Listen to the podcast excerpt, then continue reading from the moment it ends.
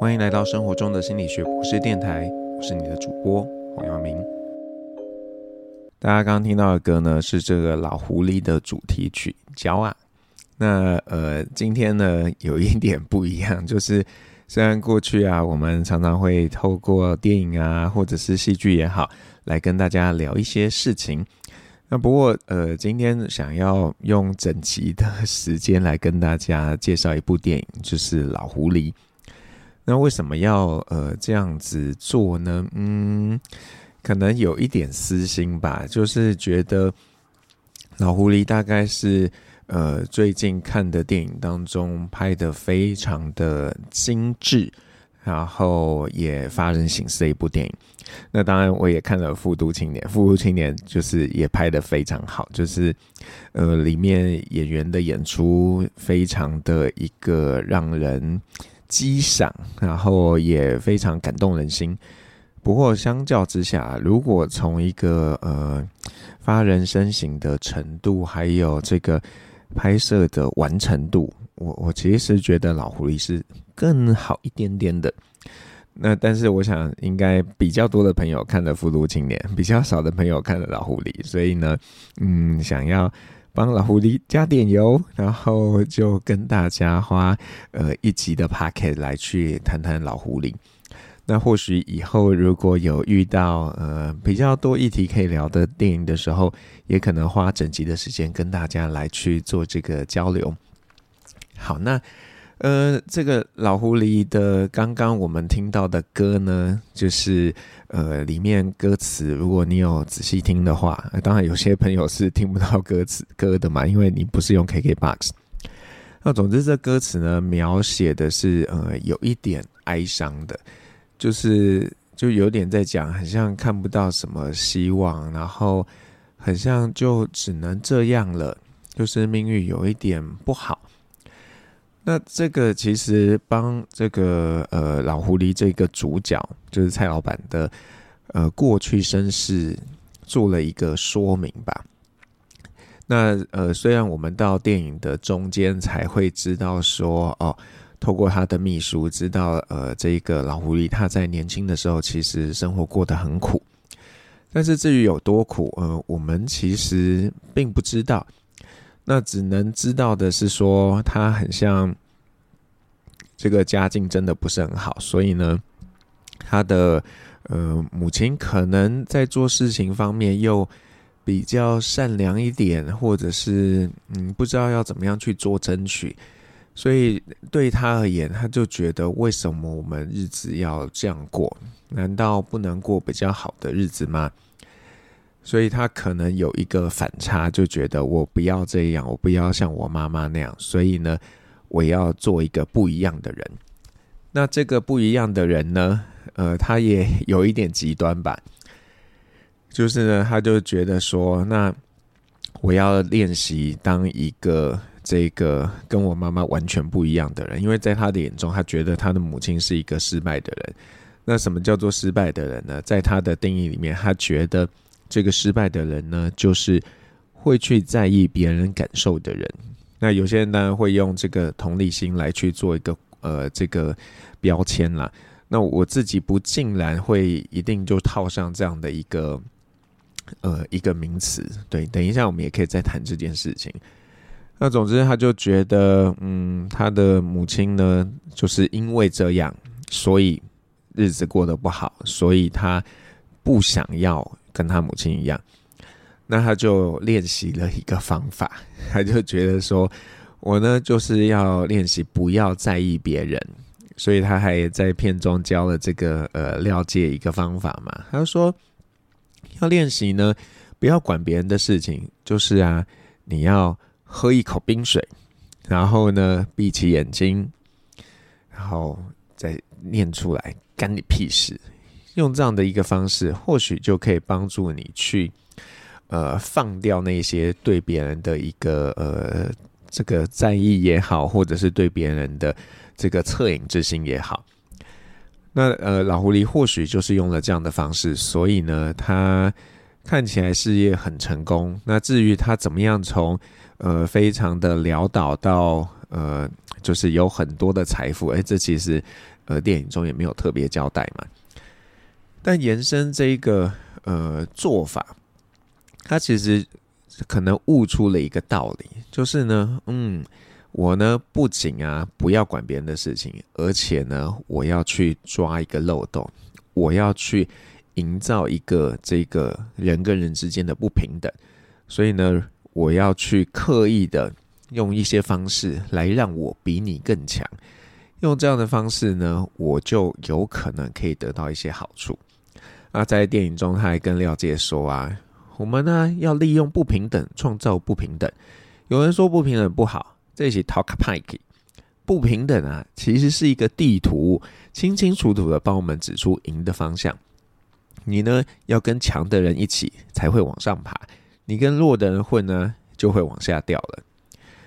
我想，呃，这个单纯听这样子的一个论述啊，大家心里应该都会觉得啊，怎么话可以这样讲吗？你居然跟小朋友讲这样的事情？可是，呃，与其呢，这个觉得这样不可以，我觉得更糟糕的是，你觉得这样不可以，可是实际上你却认同这样的方式，而实际上去做这样的事情。那老实说，现在的社会，我觉得，嗯，就是这样啊，因为。大家都在呃利用自己的优势，或者是呢刻意去创造出一些对自己有利的情境，然后让自己呢可以获得好处。那别人呢，因为就是你不想要他跟你平等的人，他就会显得弱势。那这在太多太多地方都可以发现的。比方说，我就在想，那个呃，我们现在啊，凭什么要用考试分数来去决定一个人可以念什么样的科系？而且这件事情影响还不是只是他他念的科系，他的大学，可能呢这个有意无意的都会影响他的的下半生，甚至他这个人可能因为学业成就表现不好，他会自我诋毁，然后他整个人都会变得就是自我否定，然后就觉得自己什么都不能做。那这这事情不就很不对吗？为什么我们会建构出这样的一个制度呢？那。呃，这件事情我们都是共犯啊，所以我们也不要在那里觉得说啊，老狐狸就是一个很不好的人啦。所以啊，我们不要去怎么样怎么样。但是或许我们每一个人心中都是老狐狸啊。你就想一想，在你的生活情境当中，你是不是某种的一个既得利益者？那这个既得利益的产生，是不是建构在这个？你跟别人呢有一些不公平身上，那像呃我也不否认啊，就是呃我自己的这个处境或者是整个的养成是比较有优势的，对，因为呃父母都是老师，然后家里的经济状况也还可以。那在这样的情形底下，呃，你没有办法去选择到底你的过去是什么样子。可是我觉得我们是有呃能力，也应该有这个义务去决定你的未来是什么样子的。如果你觉得你的过去让你呃有一些些的不平等，而且因为这个不平等得到了一些好处，那或许你可以思考一下，诶，你是不是可以去嗯，在自己有余裕的时候，能够呢去帮助那些比你弱的人呢。而不是像老狐狸一样，就是觉得说不行不行，你就是要跟比你强的人在一起，不然的话呢，你就会往下掉。当然这是有一点荒唐的，就是说，那如果每个人都要跟自己呃比自己强的人直接在一起的话，那这个怎么会发生呢？因为一定是有一个比较强，一个比较弱啊。然后呃，这个就是一个我觉得啦，是呃为自己解套的一个说法。那或许呢，那些啊，他愿意跟他作伴的人，他只是在利用他们，然后呃，时机一到就把他踢开，然后自己呢就成为了一个真正强的人。好，那因为呃，这个电影其实没有交代说，呃，老狐狸为什么会变成这样，但是呢，我们至少从这个廖太来跟他儿子廖介之间的互动呢，我们隐约的感受到了。呃，导演可能想要传递一个讯息，但当然是我的臆测啦，就是，呃，会觉得家庭教育是非常重要的。你看，虽然廖太来他是自己抚养他小孩长大，虽然呃，也不知道他太太是什么时候过世，应该呃是在电影设定的情节的前几年吧。然后这个呃太太过世之后，他就必须要做所有的事情，所以他想尽办法的照顾孩子。他上班的时候把孩子带去，然后如果不行带去的时候，会把食物带回家。他也用生活中的这个呃大小事呢，去教导他的孩子，比方说，还跟他说啊，这个啊水啊要慢慢滴，这样水表就不会跳；或者呢，这个洗澡啊瓦斯要赶快关掉，这样才会省钱。那像这种很小很小的东西，其实呃也没有刻意去怎么样让它发散，但是导演就用很多很小的细节，去让我们看到这个廖太来对他儿子的一些影响。那包含了这个贯穿在电影呃中间跟最后的那个廖太来呢，在用这个刀片的时候，把刀片折下来之后呢，是会用一个硬纸板把它包起来，因为这样就不会割伤了其他人。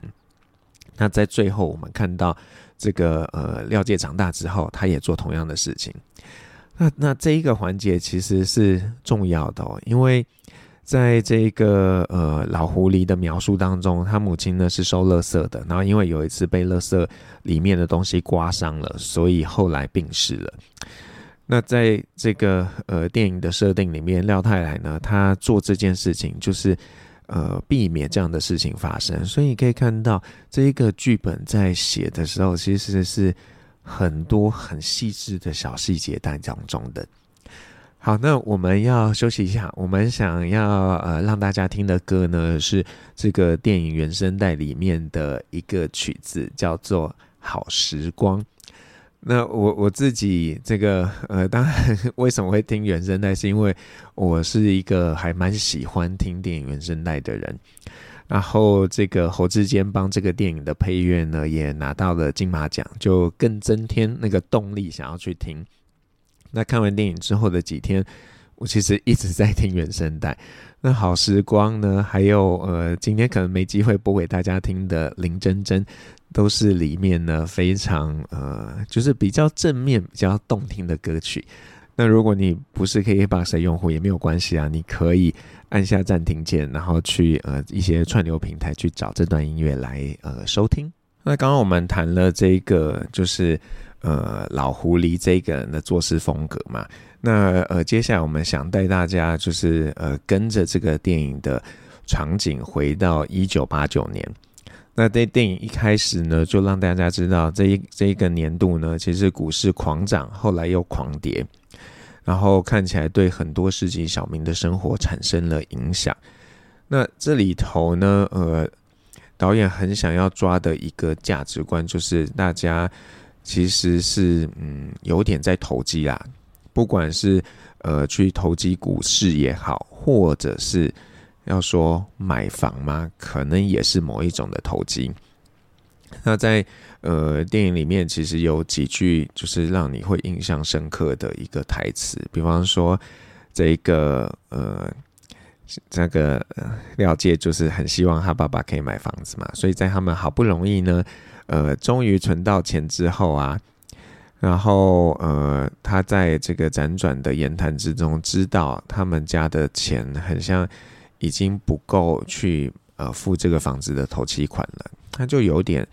生气，就觉得说，为什么我们呃本来以为还要再三年才能买房，可是啊，现在呢，我们已经有钱了，却没有办法买到房，还要再等三年，他就觉得为什么会这样？那呃，这个片中呢，导演安排了这个嗯林真真这个角色呢，去跟廖姐说：“哎呀，小弟弟啊，这个呃，虽然这个东西一直变贵，可是因为人也会变有钱啊，所以就算东西变贵了，人还是会去买。”那这个听起来，呃，我我不知道这个说法大家觉得怎么样，但是呃。我觉得，如果我是一个孩子，我听到的时候，会觉得哦，那但是这个有，这是一个有点荒谬的论述啊。因为如果今天人没有变有钱，难道东西就不会变贵吗？就像在疫情之后，呃，美国或者是很多地方也好，都有通货膨胀的问题。然后，呃，那这个通货膨胀是物价上涨，然后同时间呢，呃，可能也有伴随着薪资的上涨。但是有的时候，它可能不见得伴随着薪资的上涨。那这样的时候怎么办呢？呃，所以这件事情并不是说，呃，必然的东西。变贵，然后人也变有钱，所以大家还会去买。那只是呃，就是有些人会抓紧这样的一个一个假议题吧，就是让你知道啊，反正啊，大家都是会变有钱啊，所有东西可以怎么样？或者是他们呃会用一个说法嘛，就是让你知道，你看东西就是一直变贵，所以啊，早买早有赚。那房子就是一个很明确的一个。一个大家会投资的标的嘛，就说，你看你你现在不买，那三年后你可能还是买不起哦，因为这个东西会一直涨价。那这也是呃一直以来至少在呃华人社会特别严重，会有这样的一个情形。那呃我们其实已经不止一次在节目中有谈到，就是这个房地产这件事情，它不应该是一个拿来被投资的标的，因为。居住是一个人基本的一个权益，那为什么有人可以用这样的方式来去获取暴利呢？那在呃疫情过后，尤其特别是今年吧，这个呃房地产在很多地方都出了状况，然后呃就是现在有各种的烂尾楼嘛，那现在当然也不知道台湾的状况有多严重，因为。这个呃，房地产这件事情，它其实涉及的层面远比我们想的还要广，因为它很多银行也会去做投资，寿险业者也会去做投资，等于说，呃，在整个的社会当中，非常多的钱都是在房地产里面流动的。那我们今天如果呃贸然的就说，哎，我们要做什么样的处理，它的影响可能是很大的面向，那这也不见得是我们可以承担的。不过，呃，这个大家真的就还蛮值得去思考的，就是，呃，如果一个东西它呃一直涨一直涨，但是你的收入并没有变多的时候，那你是不是还要把你自己的呃全部拿去做这样的一个投资呢？我觉得这个呃是各位真的需要好好想，就是我们太多的人都担心。它会一直变贵，所以我一定要先入手。然后，呃，即便自己的钱可能不够多，但是呢，我就想办法去在别的地方做一些减少这个支出的一个行为，然后让我自己有足够的钱可以去买房。那我我们自己没有买房啊，因为就觉得这个现在的房价太不合理了。我们现在在付租金，你说合不合理？这个呃，当然是可以讨论的。不过，我觉得，相较于买房，我们现在的一个居住的成本和我们的居住品质，绝对是比起如果我们买房会来得高的。因为呃，我们住在市中心嘛，那如果我们要在呃市中心，然后拥有同样的房子，那我们要付的房贷可能是呃至少是多一倍的。那你说，如果你不愿意多花一倍的钱，你可能会住在呃郊区。那郊区的时候，它呃影响的就会是其他面向了。那这个这个呃股市也好，或者是房市也好，呃，其实都是某种的炒作跟怎么讲投机啊。那当然，我自己也有投投投资股票嘛，所以我也知道这究竟是怎么一回事。那就会在想，这个制度本身呢，或许也不是那么的公平。那当然不是要去反资本主义的社会，而是我们在建制制度的时候，是不是也有人透过了某些优势来来创造一个对他自己比较有利的情境，然后就呃有这样的一个状况。所以呃，在这几年可能开始有这个比较高的这种呃这个卖房屋的这个税嘛。然后每次要增加就会被抗议啊，说啊为什么可以啊，为什么可以？那我心里就想啊，如果你卖一个房赚两年赚了五百万，那多抽一点税，到底错在什么地方？对不对？这个就是整个的 mindset 不太一样。那对现在来说，他会觉得这个是我的投资啊，那我理当应该有这样的获得啊。可是到底是不是理当就可以有这样的获得？我觉得这个是有非常多讨论空间的。那包含在呃台湾，我们的这个税收，就是我们缴的税，其实相对于欧美国家或者是那些已开发国家，其实是非常非常少的。那在一些呃这个已开发国家，他们的税收可能甚至超过你收入的一半。那，有些人呢会取巧了，可是有更可能更多的人，他们是知道我呢，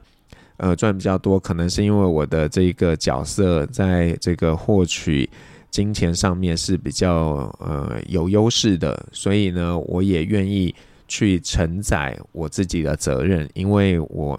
这个有一些优势，然后获得比较多。虽然我也很努力，但是有些人他可能也很努力，但是他没有你那个优势，所以他没有办法有这么多的获得。那与其呢，我自己去享受那个好处，我就想办法让更多人可以去分享这样的一个好处。那这样子有什么不好的？对，但是这个比较社会主义的一个念头呢，其实呃，在华人社会很难被实现呐，因为我们很容易就会觉得，我付出我就该有所获得，那别人不付出，那是他不付出啊，干我屁事。嗯，我觉得大家可以好好想想这件事情，就是你之所以可以。因为你的努力得到你的收获，这可能背后有很多其他的因素在配合，而并不是你单纯成就了这件事情。你就想嘛，如果今天政府没有能够让这个呃国家是一个非常安定的一个状态，那就算你再怎么努力，你可能也赚不了那么多啊，对不对？那把这个你多获得的跟别人一起共享，有什么不好呢？好了，这当然是有一点 乌托邦式的想法了。我我只是想要表达，就是说，呃，当我们经历这种特别动荡的价值观波动的时候，你可能格外会有感吧。那像在剧中的那个面店老板，他呢就因为股市投资尝了甜头，就 all in 了。然后本来是希望可以赚很多，但想不到呢，这个股市崩盘，然后他就选择决定要这个呃结束自己的生命。那这其实是蛮哀伤的，对。但如果我们今天可以换一个角度来去看待自己在物质上面的获得跟损失，或许呢这样子的憾事啊，它可能就嗯不会发生了。好，那我们来听一段这个电影里面的音乐《贫穷空气》，来感受一下一个不同的氛围，就是呃，也去呃，怎么讲，appreciate 侯志坚帮这个电影配的音乐是多么的呃搭配这个剧情的。嗯、那前面呢，我们谈了这个就是老狐狸自己的身世，跟他后来的一个嗯。这个人生的价值观，然后也谈了这个呃电影中的一个场景设定，就是跟买房啊、跟股市啊、跟投资啊有关系的事情。那接下来呢，我们要来谈的是，其实我觉得啦，如果呃我要帮这个电影下一个注解啊，我其实我会用这个第三个部分，就是我觉得呃这是一部关于爱的电影。然后，呃，我我想帮 导演自己超译一下，就是我觉得呢，导演想告诉我们，如果啊没有爱的话，其实我们的生命呢是没有什么值得期待的。那当然，呃，我用爱来当注解嘛，可是，呃，在一些媒体的一个访谈当中，可能导演会把这个注解括注为同理心。不过，大家可以想一想啊。那呃，在里面呢，其实有非常多非常多的小细节去表达这个人对人之间的一个关爱之意。比方说啊，这个儿子就是呃，对父亲的一些嘱叮咛啊、嘱咐啊，都是牢记在心的。然后说爸爸跟他说啊，那个呃，你那个水啊要用低的啊，这样会比较省钱啊，或者是跟他说，哎呀，要关瓦斯，这样会省瓦斯钱。然后还有包含了这个呃，跟他们友好的这个林珍珍漂亮大姐姐。然后漂亮大姐姐以为呢是廖姐这个儿子喜欢吃凤梨酥，所以每次都会带凤梨酥给他们。可实际上是爸爸廖太太喜欢吃。那儿子啊也没有去戳破爸爸的这个谎言。然后在呃这个剧情的发展当中，虽然儿子后来认识了老狐狸，有一点被老狐狸洗脑了，但你可以发现他真正想要成就的事情呢，并不是自己要成为老狐狸那样的人。而是他思思念念还是惦记着要让他爸爸可以买房，所以不管怎么样，就跟老胡说：“卖房子给我爸，卖房子给我爸。”这其实就是儿子对父亲一个非常的呃这个关爱的一个展现。那这个爸爸对儿子也是非常非常的照顾的，比方说他呃会。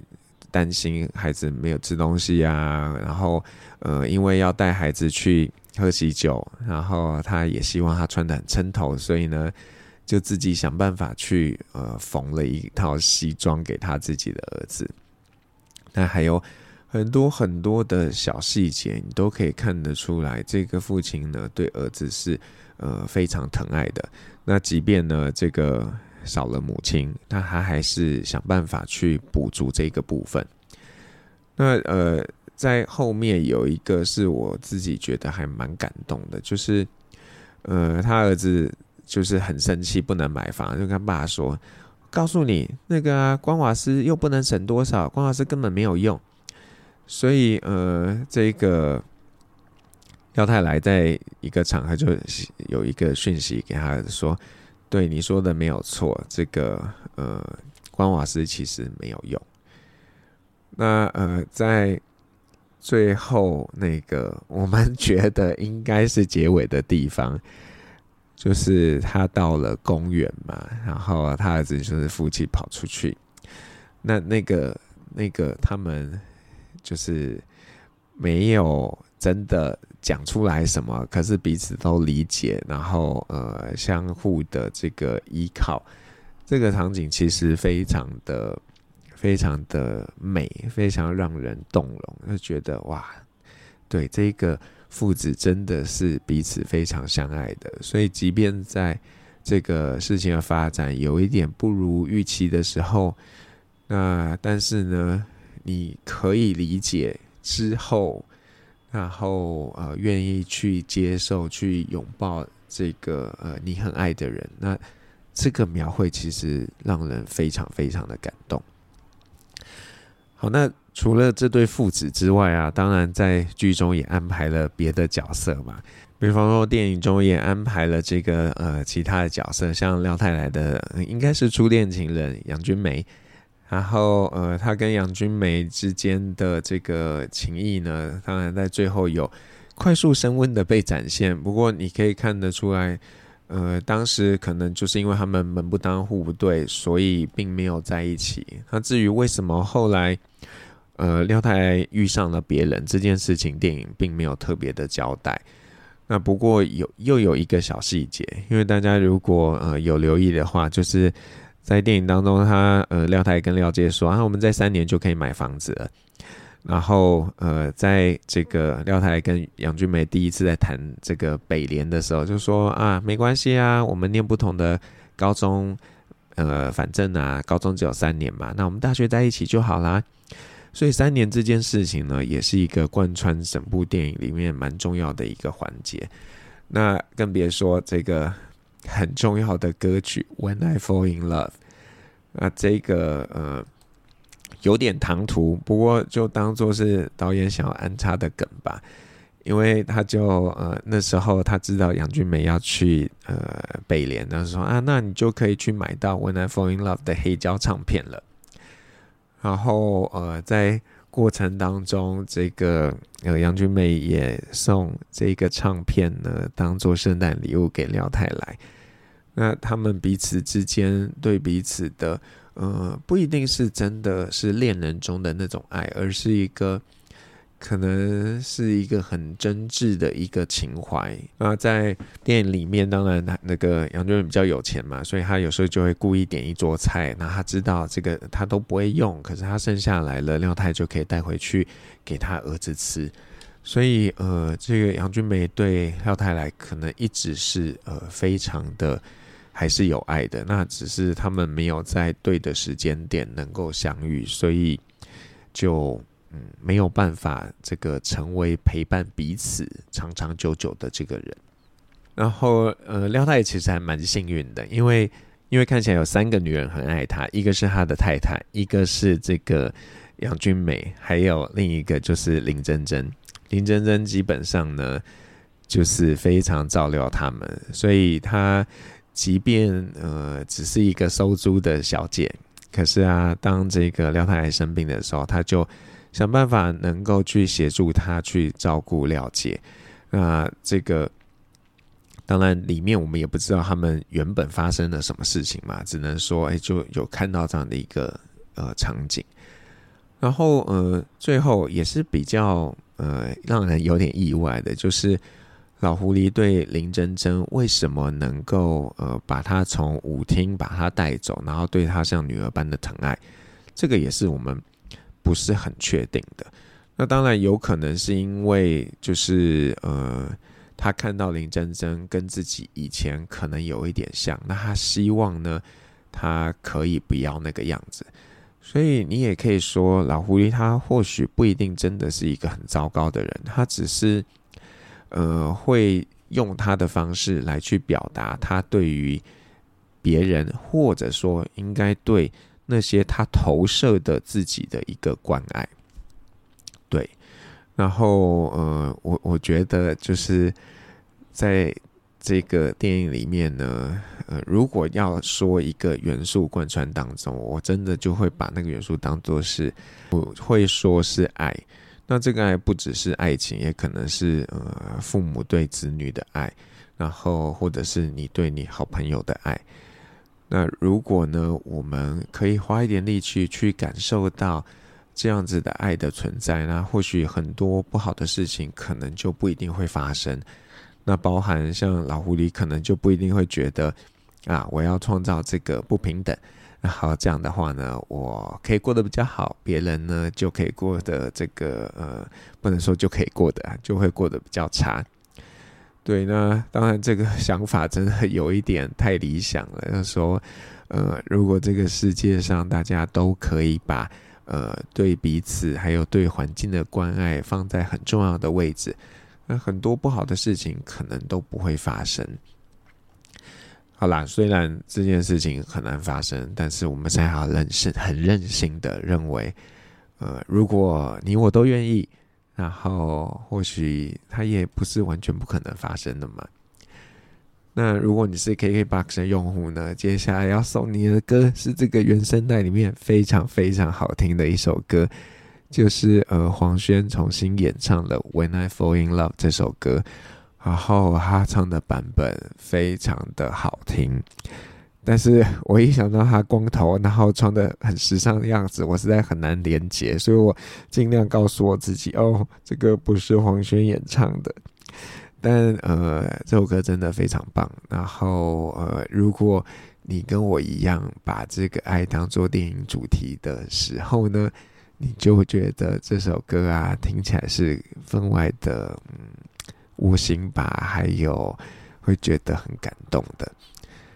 好，有一点太 emotional 了，然后就很希望大家可以去电影院看这部电影，因为真的拍的非常的细致，